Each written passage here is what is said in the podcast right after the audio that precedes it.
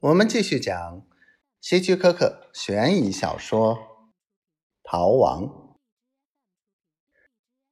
肯德尔离开这里后，又去了几处，但也同样没有人雇佣。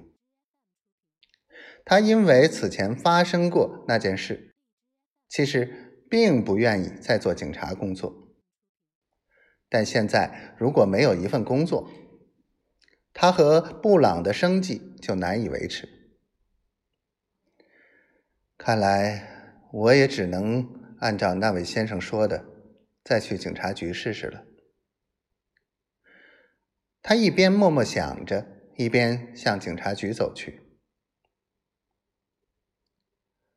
警长先生，你好，我叫肯德尔，希望能在这里找到一份工作。哦，你好，我是这里的警长，名叫。昆丁·达德，他坐在一张桌子后面，长着一脸胡须，说话时嘴里还叼着一支廉价雪茄。桌面上乱七八糟的，书信、报告和通缉名单都散乱的扔在那里。肯德尔看得出来，这是一个精明的政客，显然。是从七星湖那些有钱人中选出来的。我这里的确需要一个人。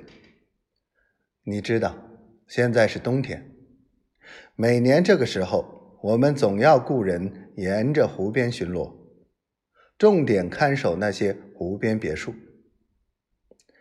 天冷了，别墅主人就搬回城里去住。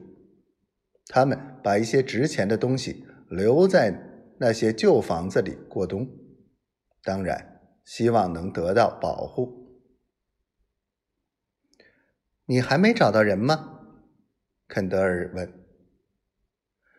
哦，前些天我这有一个人，警长说。接着他又继续问道：“你干过警察这一行吗？”干过一年多，是在东部警局。